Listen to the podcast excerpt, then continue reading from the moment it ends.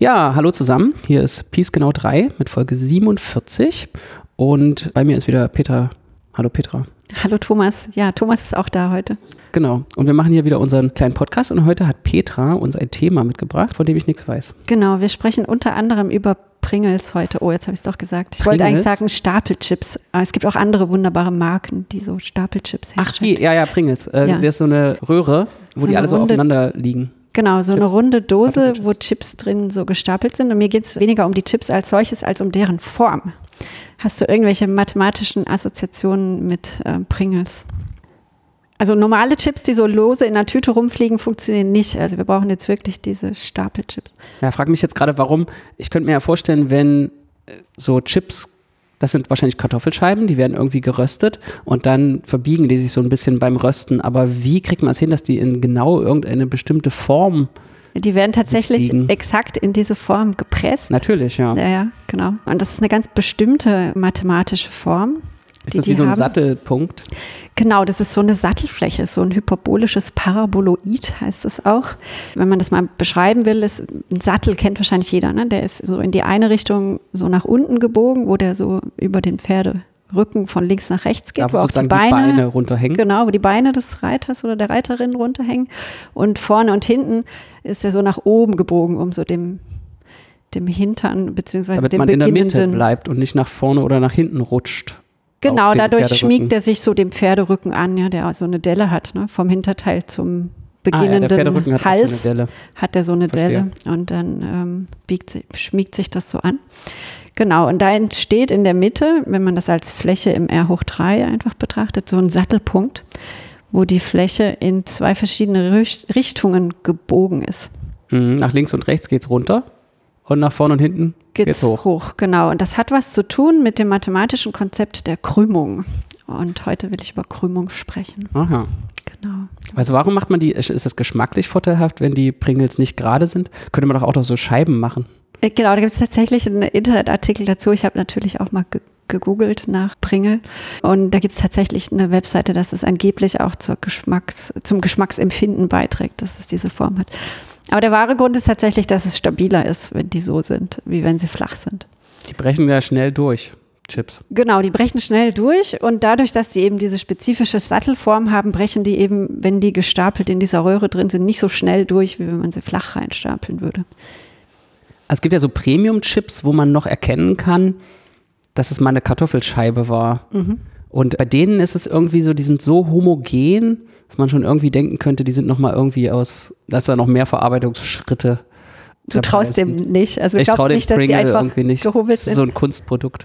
Ja, die sind tatsächlich aus so einer gleichmäßig gematschten Kartoffelbrei-Masse ähm, das gepresst. Ja, genau. Also die, man sieht da nichts mehr mit Kartoffel und ich so. Ich esse sowieso fast nie diese Chips. In England gibt es die manchmal so zum Lunch. Wenn man mhm. irgendwie in England ist, da heißen die ja Crisps. Ja. Weil Chips sind die Pommes. In den USA gibt es die auch manchmal so zum Mittagessen. Ja, genau, dazu, das ist einfach so noch so ein, so ein äh, Carbs, so die man noch zum Mittagessen dazu nimmt. Aber ich kann, kann mir nicht vorstellen, dass es gesund ist, jeden Tag da so eine Tüte Crisps Ist halt frittiert, ne? Also, ja. ja. Genau. Ah gut, aber es ist ja kein Ernährungspodcast hier. Nee, genau. Also jeder soll essen, was er oder sie möchte. Wir reden über Krümmung. Was ist denn Krümmung? Das ist irgendwie so eine heuristische Idee. Naja, es kann, was kann mehr krumm sein und weniger krumm sein? Also es sollte Krümmung irgendwie eine Zahl sein, die größer sein kann oder kleiner, würde ich sagen. Aber wenn ich jetzt zum Beispiel auf einer Fläche bin, dann kann die Krümmung also in verschiedene Richtungen ja verschieden sein. Genau. Also in die eine Richtung geht es steil runter und die andere Richtung geht es nicht so steil runter. Also eigentlich würde ich sagen, Krümmung ist eine Zahl, die angibt, wie steil es ist. Aber die Zahl kann irgendwie von der Richtung abhängen.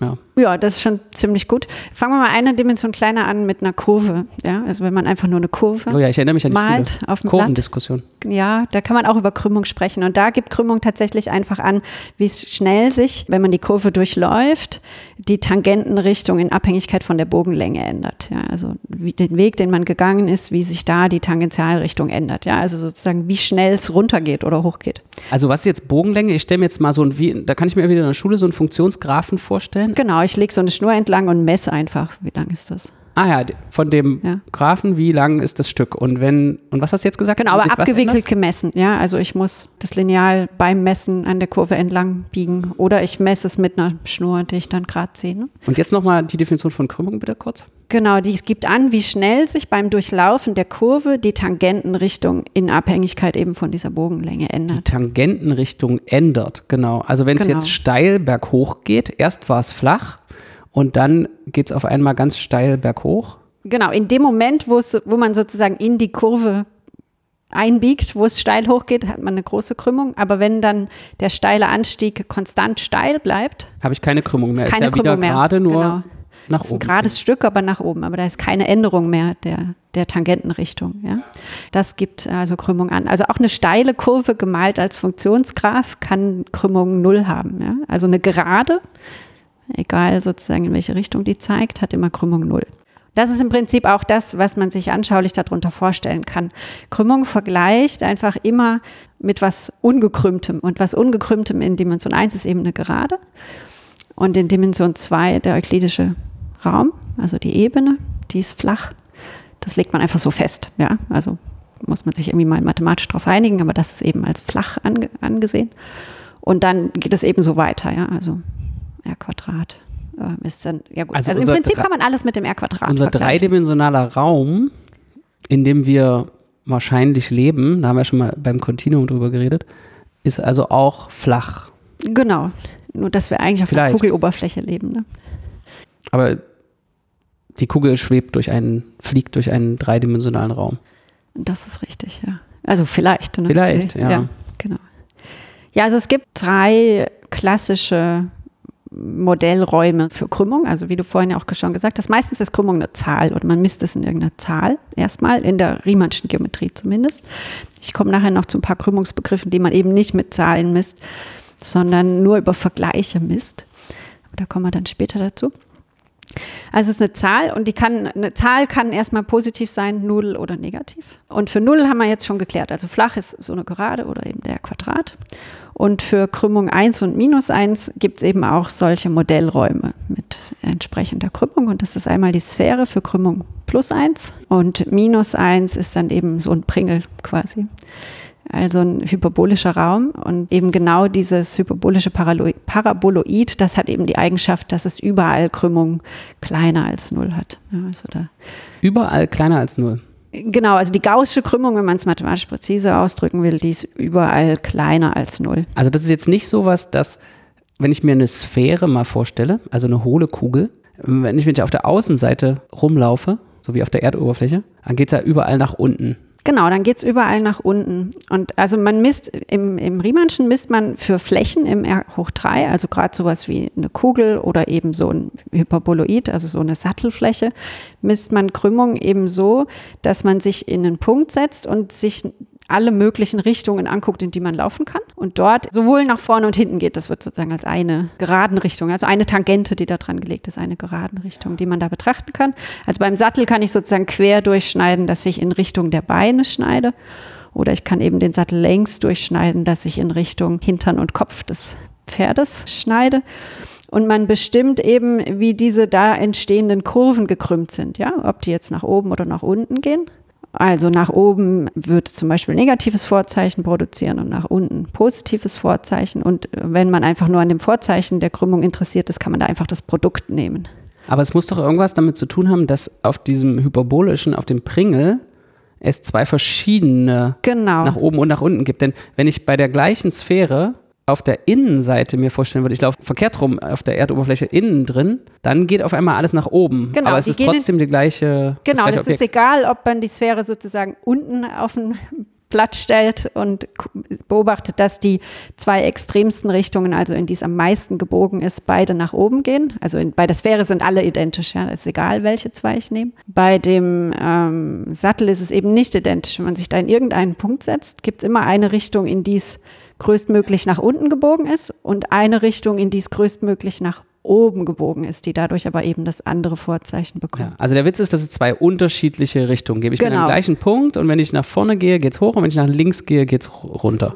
Und das ist diese negative Krümmung. Genau, weil eine dieser Richtungen, also sozusagen, man legt das einfach per Konvention einmal fest. Man sagt, man legt da eben so eine Tangentialfläche dran, also man versucht eben, ähm, ja, an, anzuschauen, ähm, gehe ich in irgendeine Richtung los, geht es da hoch oder geht es da runter und dann legt man fest, hoch ist positives Vorzeichen, runter ist negatives Vorzeichen.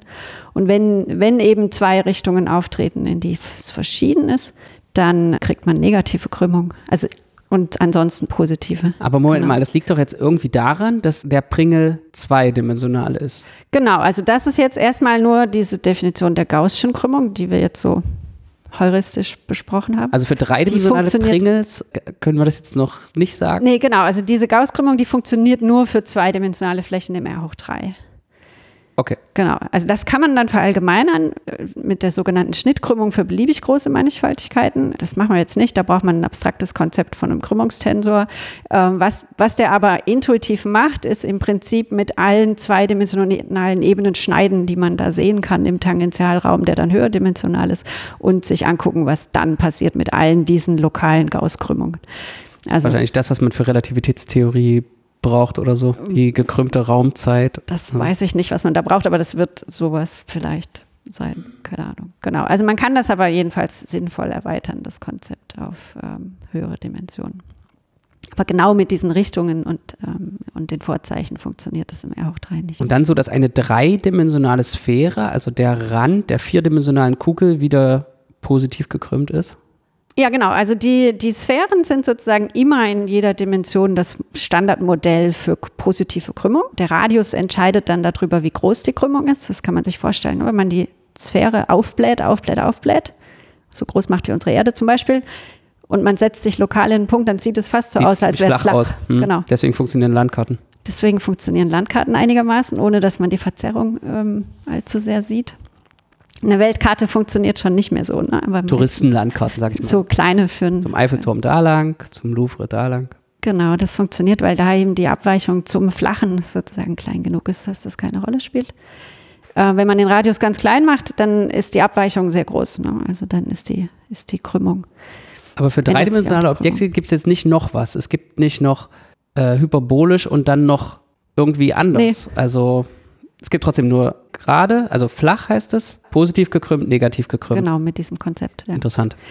Man kann jetzt aber für beliebige äh, metrische Räume, da müssen wir gleich ein bisschen ausholen, was das ist, also für Dinge, die nicht so schön glatt sind wie irgendwelche Flächen im R hoch n, Sinn machen mit Krümmung, ja, also irgendwie sinnvoll beschreiben, was zumindest Krümmungsschranken sein sollen. Und das hat nämlich auch total spannende Anwendungen. Ich weiß nicht, ob wir nachher noch dazu kommen, bei äh, der Roboterbewegungsplanung und auch bei so Abstammungsbäumen, wenn man die in der Biologie untersuchen möchte. Also ich weiß, was ein metrischer Raum ist. Du weißt ich melde mich. Sehr gut. Äh, dann nehme ich dich mal dran. Thomas, was ist ein metrischer Raum? Ist irgendwie eine Menge, in der Mathematik sind ja immer Mengen, auf der man einen Abstand sinnvoll definieren kann. Also zu zwei Punkten eine Zahl, zu je zwei Punkten eine Zahl, die sagt, wie weit sind die voneinander entfernt. Mhm. So dass was muss das jetzt erfüllen? So ein paar sinnvolle Sachen. Der Abstand von einem Punkt zu sich selbst soll wahrscheinlich null sein. Genau. Und wenn ich zwei verschiedene Punkte habe, dann soll der Abstand bitteschön positiv sein. Und dann soll bestimmt so eine Dreiecksungleichung gelten, dass es keine Abkürzung gibt, dadurch, dass man einen Umweg geht. Also wie bedeutet das? Ich habe drei Punkte und wenn ich von dem ersten direkt zum dritten gehe, dann ist es höchstens so weit, wie wenn ich von dem ersten zum zweiten gehe und dann vom zweiten zum dritten. Genau. Das heißt deshalb Dreiecksungleichung, weil in der Ebene ne, das genau so eine Konfiguration von einem Dreieck ist und eigentlich aussagt, dass die Summe zweier Dreiecksseiten immer mindestens so lang ist wie die dritte Seite. Genau. Habe ich noch was vergessen? Also so eine natürliche Verallgemeinerung von Eigenschaften, die der Abstand in irgendwelchen Räumen, die wir kennen, hat. Aber eben jetzt kann man nichts mehr nutzen, außer diesen wenigen Eigenschaften. Das heißt, jetzt müssen alle aufpassen, dass Petra niemals irgendwie irgendwelche Eigenschaften benutzt, die wir vom R hoch 3 einfach so annehmen, sondern nur Eigenschaften von dieser Abstandsfunktion, die wir gerade axiomatisch festgelegt haben. Dann werden wir unterwegs auch merken, ob wir alle Axiome. Genau, wir brauchen noch eine Eigenschaft hatten. mehr, weil sonst können wir gar nicht viel machen. Ah, habe ich eine vergessen. Ja, nee, metrische Räume sind nämlich so allgemein, dass es einfach auch eine Punktmenge sein kann. Ja, unzusammenhängende Punktmenge. Ja. Meinetwegen auch endlich Hab ich ja viele, nicht zehn Stück. Oder? Nee, genau, hast du nicht. Will ich jetzt aber gleich ausschließen, weil die sind nicht so gut, um da irgendwie ah, sinnvoll Krümmung zu messen.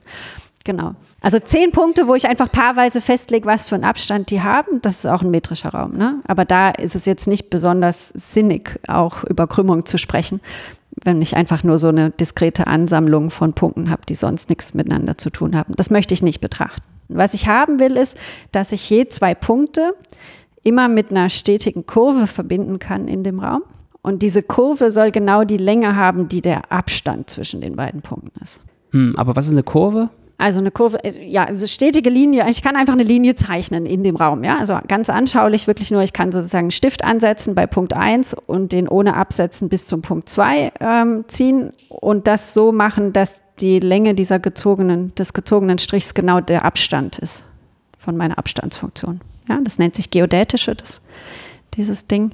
Und dafür ähm, braucht man nicht einen topologischen Raum, um jetzt mal hier Fachterminologie. Du kriegst ja automatisch eine Topologie, wenn du eine Metrik hast.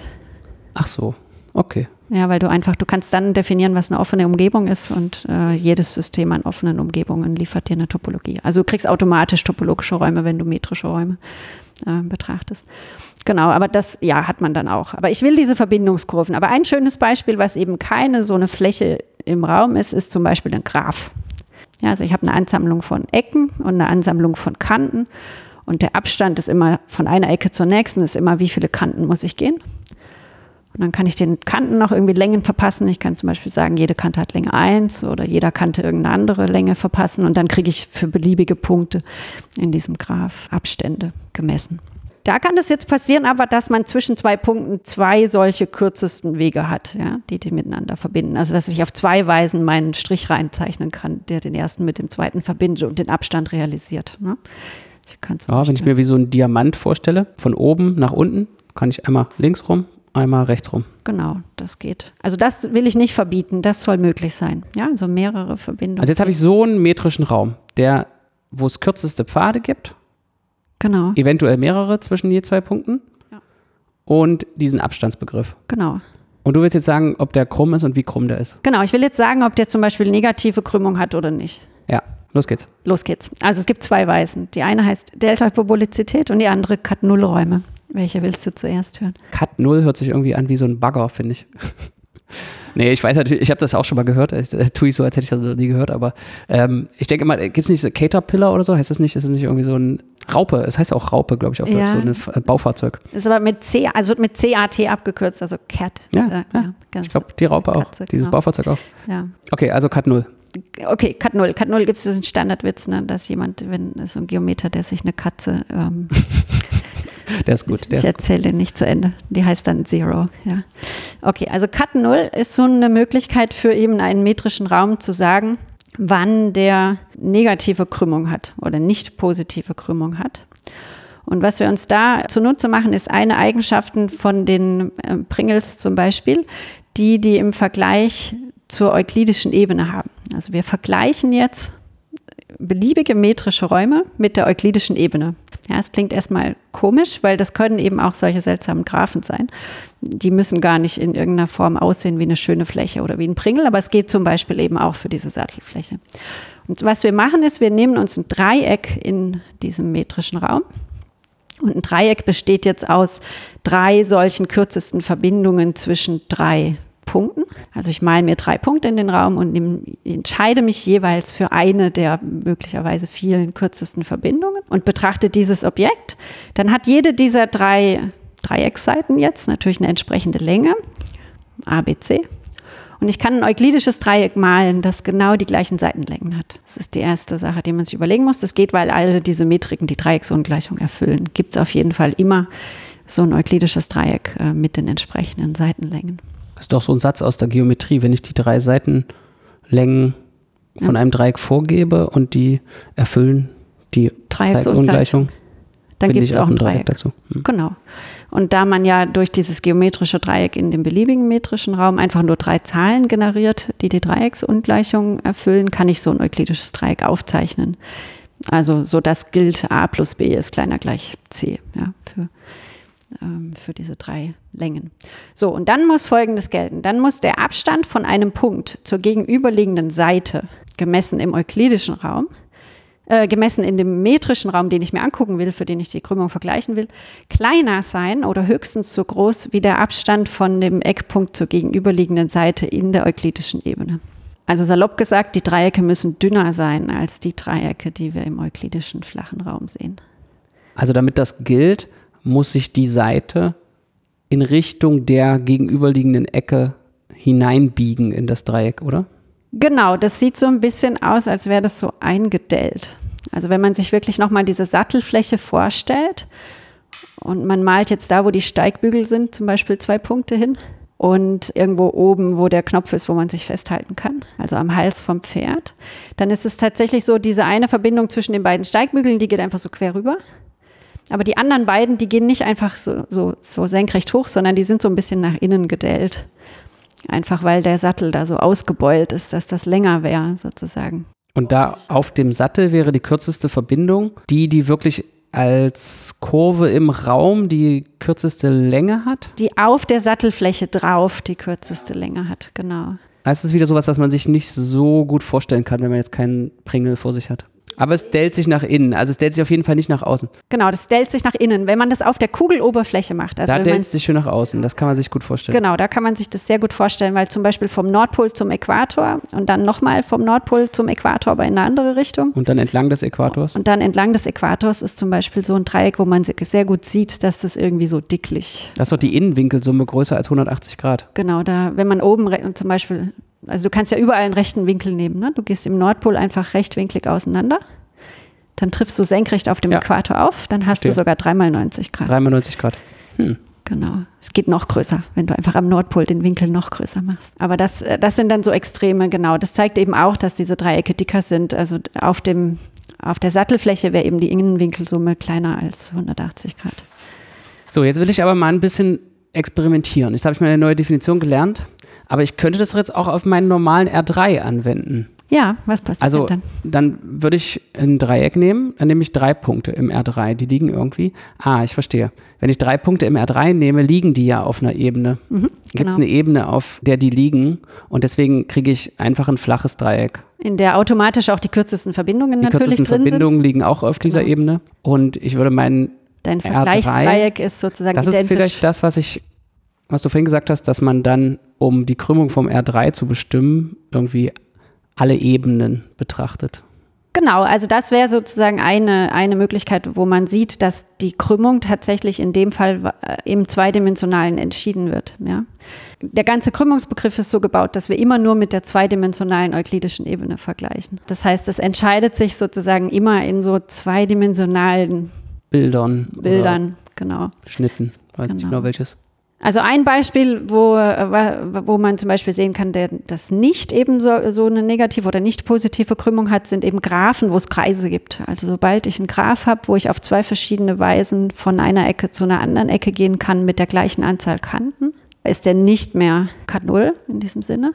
Was war Cut 0? Also Cut 0 war dieses, war mein Dreieck sind dünner als, äh, ist nicht positive Krümmung. Nicht positive Krümmung. Genau, nur, flach oder negativ. Flach ist. oder negativ. Genau. Und wie viel gekrümmt messe ich jetzt aber nicht mehr oder geht nee, es auch noch? Das geht auch, ähm, haben wir jetzt aber mit der Definition nicht gemacht. Da gibt es zum Beispiel den Begriff der Cut-Kappa-Definition, ähm, wo Kappa eben ein beliebiger reeller okay. Parameter ist. Und dann vergleiche ich ähm, nicht mit dem euklidischen R-Quadrat, sondern ich vergleiche mit der Riemannschen Mannigfaltigkeit mit konstanter Schnittgruppe um Kappa. Körper.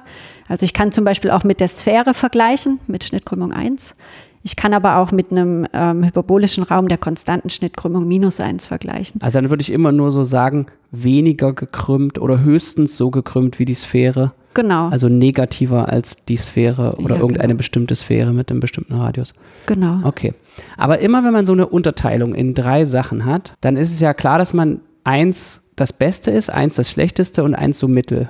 Es kommt drauf an, was man machen will, oder? Zum Beispiel bei Schoko, Vanille, Erdbeereis bleibt Erdbeer immer über und Schoko ist als erstes alle. Also nicht, bei nicht bei meinen bei Kindern. Fürstpückler-Eis.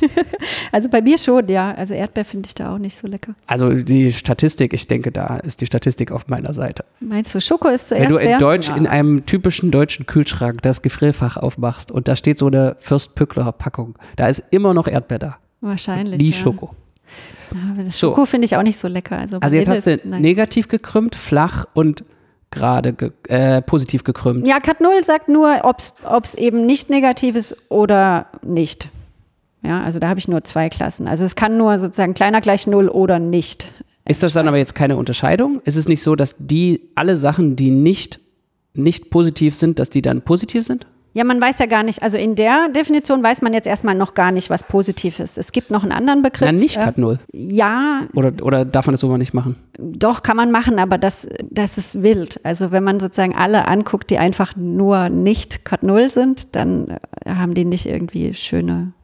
Die können immer noch negativ gekrümmt, äh, nicht positiv gekrümmt sein in einem anderen Sinne. Also es gibt mehrere konkurrierende Definitionen, also nicht konkurrierend. Es gibt mehrere parallel existierende Definitionen von nicht positiver Krümmung, wo es Räume gibt, die eben das eine erfüllen und das andere nicht. Also eine spannende Konsequenz von Kat-Null-Räumen zum Beispiel ist, dass die automatisch eindeutige kürzeste Verbindungen haben müssen. Ja, also es gibt eben in Kat-Null-Räumen nicht die Möglichkeit, dass ich zwei Punkte habe, für die es mehrere Möglichkeiten gibt mit der gleichen ne, kürz, gleichen kürzesten Länge sozusagen von A nach B zu gehen. das gilt eben auf der Sphäre nicht. Wenn ich vom Nordpol zum Südpol will, habe ich ganz viele Möglichkeiten. Genau, also eine Sphäre, die, das wäre so ein Beispiel. Es gilt aber auch schon nicht in einem Graphen, der ja auch in der Ebene sein kann. Ja? Also ich kann einen planaren Graphen in die Ebene malen, der sieht ziemlich flach aus. Aber der wäre nicht Kat 0, sobald der Kreise enthält. Ja, weil dann gibt es eben in dem Kreis zwei gegenüberliegende Punkte. Äh, Kreise mit einer geraden Anzahl Kanten. Nee, weil ich will ja nicht nur Abstände zwischen Ecken messen, sondern zwischen so, kann ich mich auch irgendwie in die Mitte setzen. Genau, kannst dich Hm, auch in die verstehe. Kantenmitte setzen.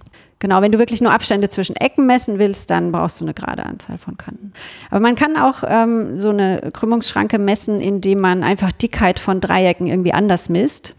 Das ist eben diese Delta-Hyperbolizität, die ich vorhin, vorhin erwähnt habe. Da würde man sagen, dass man erwartet, dass die dritte Dreiecksseite, also man sich zwei Dreiecksseiten vorgibt, die dritte Dreiecksseite ähm, nah an den ersten beiden ist. Und mit nah meint man, dass die in der Delta-Umgebung der ersten beiden enthalten ist für eine festgelegte Konstante. Ja, also die hat immer Konstanten, der Abstand ist immer beschränkt durch eine Konstante. Da gibt es ganz viele Graphen, die delta-hyperbolisch sind, aber eben nicht Kat 0. Wenn die, wenn die Kreise sozusagen alle immer klein genug sind, dass sie automatisch in diesen Delta-Umgebungen drin liegen. Genau, also deshalb macht es nicht so, so viel Sinn, dann zu sagen, äh, nicht Kat 0 ist, ist eine gute Klasse, weil die könnten immer noch nicht positiv gekrümmt sein in irgendwelchen anderen ähm, Okay, verstehe. Sinnen. Also Cut 0 ist irgendwie jetzt so ein Begriff für Pringelartig, für viel mehr Räume, als man das vorher hatte. Genau. Man kann die zum Beispiel auch äh, für so diskretere Strukturen, also die man baut, zusammensetzt aus Dreiecken oder Würfeln zum Beispiel, äh, funktioniert der Begriff immer auch noch. Ja? Also Dinge, die nicht Mannigfaltigkeiten sind für Leute, die wissen, was das ist. Also die keine, die nicht überall glatt sind und die zum Beispiel auch verzweigen. Also wenn ich mir jetzt aus Würfeln irgendwas zusammenbastel, wo ich einfach nur sage, ich muss die halt entweder an einer Kante oder an einer Seite zusammenkleben, dann kann ich auch an einer Kante mehrere Würfel ankleben. Und dann sieht es nicht mehr so schön aus wie eine Fläche, sondern das gibt irgendwie kompliziertere Räume. Also wenn, man ein Buch aufschlägt und dann gucken noch so Seiten raus, Genau. dann ist das was, was keine Mannigfaltigkeit ist. Ein Buch ist Cut 0 zum Beispiel. Also wenn man stelle sich vor, ein Buch liegt auf dem Tisch aufgeschlagen und man nimmt mal der Einfachheit halber einfach eine Seite und hält die so nach oben. Dann entsteht so eine, wie so ein T, was auf dem Rücken liegt. Genau. Und in dem Raum kann man jetzt auch Abstände messen. Also das sind jetzt wie so Flächen, die zusammengeklebt sind, Man kann sich das vorstellen wie drei Quadrate, die an einer, die alle eine Kante die gemeinsam alle eine Kante haben. gemeinsam haben. Und jetzt kann man Abstände messen. Also wenn man von dem einen Blatt auf das andere Blatt will, muss man eben durch diesen Knick durch. Man nimmt eine direkte Verbindung in dem, wenn es flach wäre und die geht einfach jetzt über den Knick drüber. Und dann hat man so einen Raum und der ist, ist der jetzt eigentlich Also der ist Cut 0. Also erstmal so, wenn du ein Dreieck hast da drin, was zufällig nur in zwei dieser drei Quadrate lebt, ist es einfach ein flaches Dreieck. ja, Ja, weil du kannst ja die Seite, die Also wenn hoch es in steht. einem liegt, ist es sowieso klar, aber bei in zweien, dann würde ich einfach die Seite so Naja, die Abstände sehen ja nicht, ob du die hochgeknickt hast oder nicht. Ja, die Abstände sehen nicht, ob die hochgeknickt ist. Okay. Ja, also für die beiden, die sowieso planen auf dem Tisch liegen, ist es ganz klar, dass da die Abstände exakt so aussehen wie in der euklidischen Ebene. Und wenn ich die eine von den beiden auf dem Tisch und die senkrecht nach oben gehende nehme, da sehen die Abstände nicht, die intrinsischen Abstände sehen nicht, ob die nach oben geknickt ist oder nicht. Ja? So, und jetzt ist ein Punkt auf der linken Seite, ein Punkt auf der Seite, die nach oben steht und ein Punkt auf der rechten Seite. Mhm. Da kriegt man jetzt so eingedellte Seiten. Und das Dreieck ist eingedellt, sagst du? Ja, also das Extrembeispiel, was man haben kann, ist, dass zum Beispiel der Punkt links und der Punkt rechts, dass die Verbindungsgerade senkrecht steht auf dieser auf dem dritten das so nach oben zeigt. Also du gehst senkrecht auf die Kante zu und dann auf die andere Seite rüber.